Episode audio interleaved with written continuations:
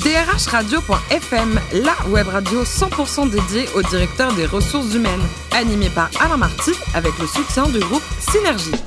Bonjour à toutes et à tous, ravi de vous retrouver pour ce nouveau numéro de drhradio.fm, la radio à 100% dédié au directeur des ressources humaines. Vous êtes plus de 12 000 auditeurs à nous écouter patiemment avec beaucoup d'impatience. Hein. Chaque semaine en podcast, on peut se retrouver sur les réseaux sociaux, sur notre compte Twitter, DRH Radio-du-bas FM à mes côtés pour co-animer cette émission.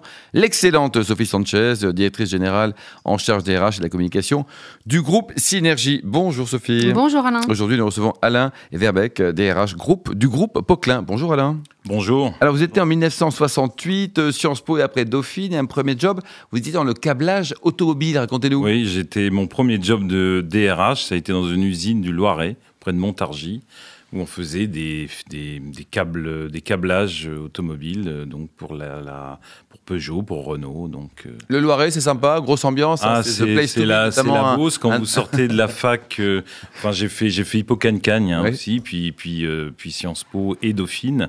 Et donc, quand vous avez fait tout ça, de longues études dans Paris, plein de gens plus intéressants et sympas les uns que les autres, et que en ville, et vous vous retrouvez dans le Loiret, dans la Beauce, dans le Loiret, au milieu de rien, dans une usine, alors que j'avais jamais finalement travaillé dans une usine.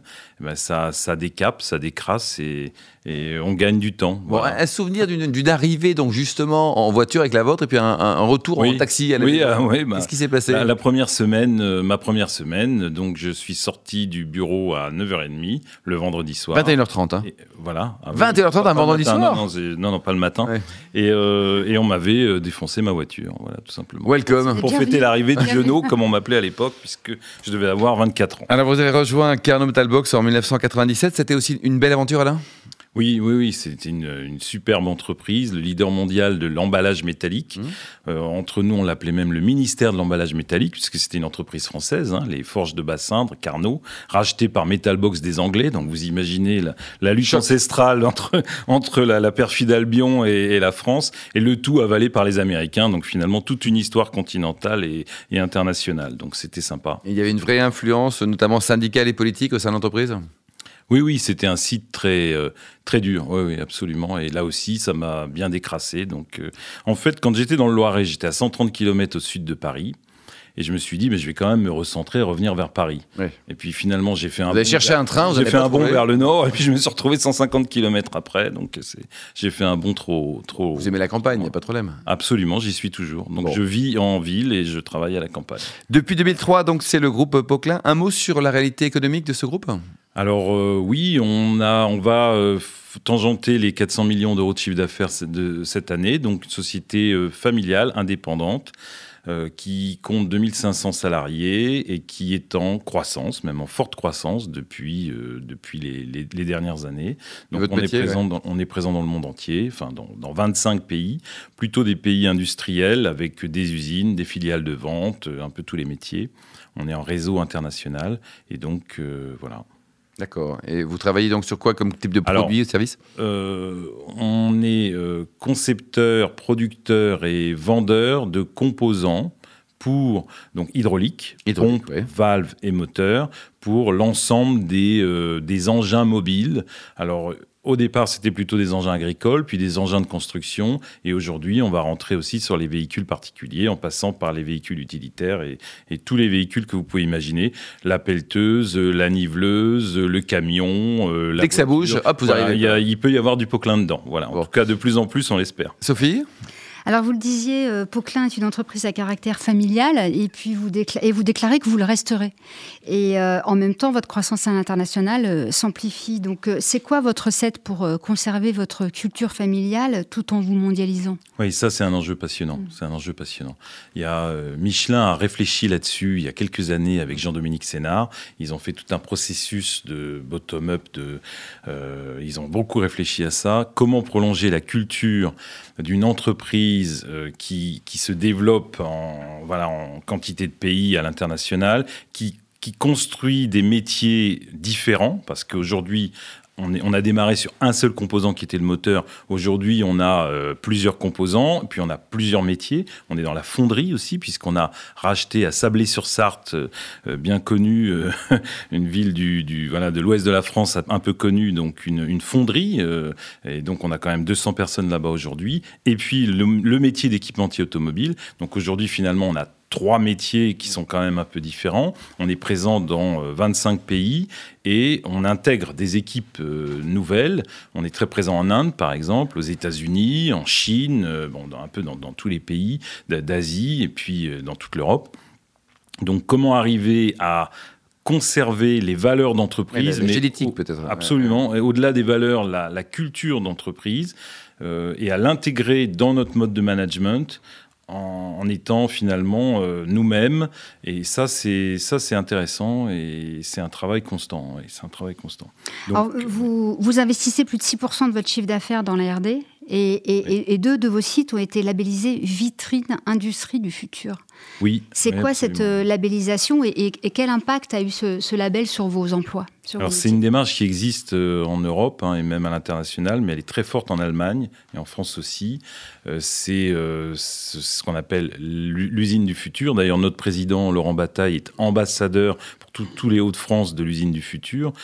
donc, il travaille sur ce sujet-là avec Xavier Bertrand et ça consiste finalement à mettre en œuvre dans les usines de la digitalisation des méthodes de travail nouvelles, construire finalement l'usine moderne de demain avec les moyens notamment digitaux, mais pas que, aussi organisationnels. Ça couvre finalement une palette très très large de la, de la production, de, de, la machine de production à l'organisation de l'usine, mais aussi de l'entreprise, en passant par le lean. Enfin, ça reprend, je dirais, beaucoup de recettes qui existent. Hein, donc le, le, Toyota Production System, tout ce qu'on connaît déjà, mais en le modernisant et en intégrant à, à toutes ces méthodes modernes de production, je dirais des outils modernes de gestion qui sont notamment digitaux, comme le big data. Donc, par exemple, vous allez mettre en, vous allez interfacer toutes les machines euh, d'une usine et vous allez avoir une vision de votre, de votre maintenance et de ce que vous allez devoir investir en temps réel.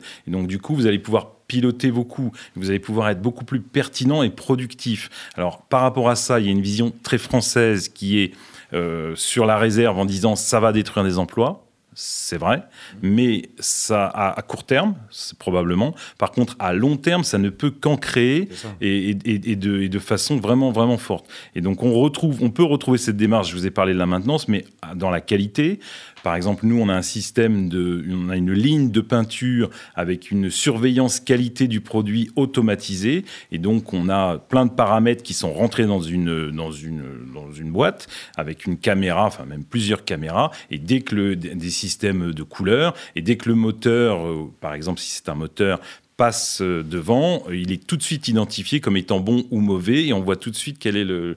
Et donc auparavant, c'était une opération complètement manuelle avec des gens qui, avec des risques d'erreur, etc. Il prenait combien de temps pour le faire ah, Qui pouvait prendre plusieurs minutes, alors que là, c'est en continu, si vous voulez. Donc là, il y a, une quantité de production, qui, de productivité, un gisement qui est très très important. Et, et comme on est en croissance, ce gisement de productivité, on va l'investir finalement dans notamment des nouvelles technologies, dans du développement, dans du recrutement et pourquoi pas aussi dans la rémunération et, tout.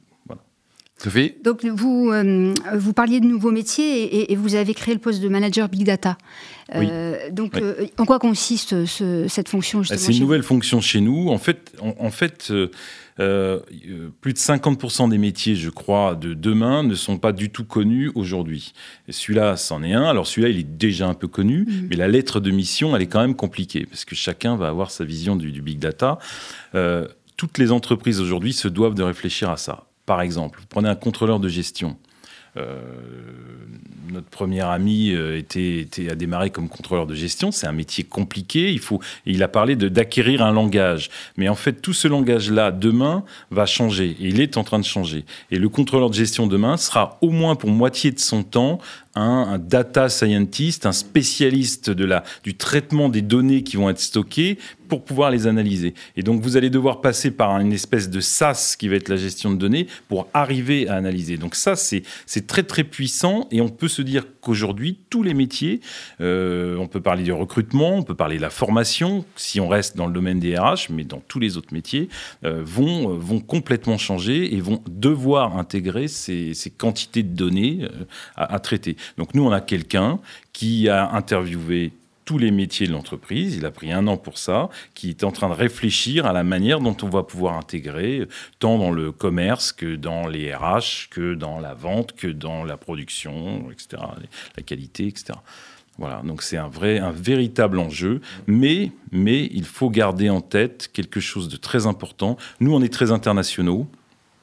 Mais euh, si vous voulez, le, le, monde s'est organisé c'est mondialisé et c'est organisé comme ça. L'entreprise s'est mondialisée et donc les organisations se sont aussi mondialisées à l'inverse, mais donc il y a une certaine prétention à l'organisation monde finalement de, des entreprises comme de toutes les organisations aujourd'hui. Il faut être très très attentif à garder la dimension humaine là-dedans. Et notre rôle à nous, RH, notamment vis-à-vis -vis de nos directeurs généraux, de nos CODIR en priorité, mais de ne serait-ce qu'en matière de leadership, parce mm. qu'il n'y a pas de leadership sans impact humain. Et donc notre rôle RH, c'est de garder la dimension humaine dans cette espèce de, flot finalement de, données, de la, digitalisation et dans, dans, cette transformation des métiers. Il faudra jamais oublier, l'outil n'est pas une finalité, la finalité est la finalité. Et tous les managers qui se perdent dans l'outil finalement, euh, sont dans une zone grise. Hein, ils sont dans, Ça manque de sens. Combien de personnes au RH total, Alain Au niveau mondial, vous êtes combien euh, Si je compte les gens qui travaillent sur la sécurité aussi avec moi, 70. Ah, quand même, Sophie? Euh, dernière question, euh, quand on parle d'industrie en France, euh, on, pense à la suppression des emplois, hein, 500, 000, 500 000 emplois perdus en, en, 10 ans, mais, quand on, réfléchit à, à, vous avez été en 2009 à, l'origine d'un accord qui a permis de, sauver les emplois de Poquelin. Vous avez réussi à, mettre d'accord toutes les organisations syndicales, dont la CGT, pour, réduire le temps de travail et, les rémunérations pour sauver vos emplois. C'est votre, votre culture familiale, votre culture du dialogue social qui a fait que vous avez réussi on a, on a finalement euh, utilisé la politique sociale du groupe dans les 20 années qui précédaient comme un levier de management. Et ça, c'est exactement ce que le métier RH doit faire. On parle souvent de business partner, mais derrière, qu'est-ce qu'on met? Qu'est-ce qu'on met derrière? Ben, C'est la capacité de notre métier, mais comme chacun dans son métier, de d'amener des solutions différenciantes et qui fassent grandir l'entreprise, de réussir pourquoi pas même des coûts, euh, de travailler l'image dans l'image de marque employeur. C'est important pour une entreprise moyenne comme nous d'être présent devant vous, de parler aux auditeurs, etc., de se faire connaître. On n'a pas un nom euh, connu, finalement très connu. Ah, dans le domaine économique, si, mais c'est vrai que oui, pour le grand public, pas, grand public. Et donc, euh, on a réussi au travers du social, qui est quelque chose quand même d'assez bon, assez poussiéreux, assez négatif même, à, à leverager ça et en faire une, comment dirais-je, un événement fondateur de l'entreprise euh, par, la, par le consensus et finalement tout le monde parle de, ce qu'on a fait en 2009 alors qu'on a réduit les salaires de 20%. Et vous avez des copains de DRH qui sont venus vous voir en disant comment t'as fait? Tout, tout, le monde, ouais, ouais. Tout le monde, tous les médias. Faut écrire un bouquin là. C'était oui, oui. Oui, mais j'ai pas le temps. Mais... Oh, pas le temps, pas le temps, pas le temps. mais oui, vous avez raison. Et donc, en fait, à l'époque, tout le monde s'était intéressé, même le gouvernement, puisque Xavier Bertrand était venu nous voir en janvier 2012. Mm. Et ça a été intégré finalement dans, dans l'accord national interprofessionnel de janvier 2013, dans la loi de juin 2014. Et mm. c'est la, la base finalement du, du, du, de la partie maintien dans l'emploi de toutes les réformes du Code du travail qui ont été faites depuis. En gros, c'est la possibilité de, de faire des licenciements collectifs sans mettre en place de PSE. Euh, euh, et donc, on a créé un troisième motif légal de licenciement économique, euh, qui est le licenciement sui generis, suite à mise en place d'un accord collectif. Donc, en gros, qu'est-ce que ça veut dire? Pour parler simple, dès lors que vous avez un accord de vos organisations syndicales, vous pouvez restructurer votre entreprise comme vous voulez en France. On pouvait déjà le faire à l'époque.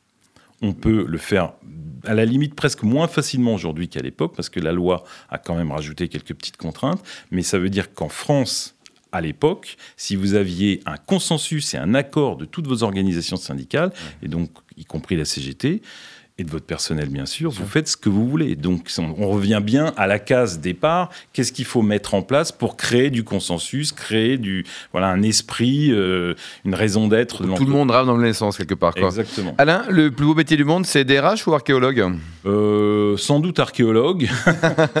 Mais le, en tout cas, le. Il y a des points communs entre les deux ou pas? Vous êtes euh, Indiana Jones et RH Oui, il y a plein de points communs entre, entre l'histoire et le, et le. En tout cas, comme disait Laurence Lowell, le management est le plus vieux métier et la plus récente des professions. Donc, on pourrait le dire pour les RH. Et jardinage, ça vous détend? Oui, absolument. Et en général, je fume un cigare quand je fais ça. Donc, et je suis dehors, personne ne me dit rien et je suis très bien. Elle pousse bien vos tomates, tout va bien? Euh, Non, j'ai pas de tomates, mais j'ai pas de fruits et légumes, j'ai que des arbres décoratifs. Mais bon. Et il paraît que la plus belle région du monde, c'est le sud de l'Italie, la Calabre. Oui, parce que j'ai une maison au bord de la mer. Comment vous avez atterri en Calabre? C'est magnifique. Euh, c'est un hasard et donc euh, ça fait très longtemps qu'on y est. Donc voilà. et côté cuisine, vous êtes un fan de coco vin?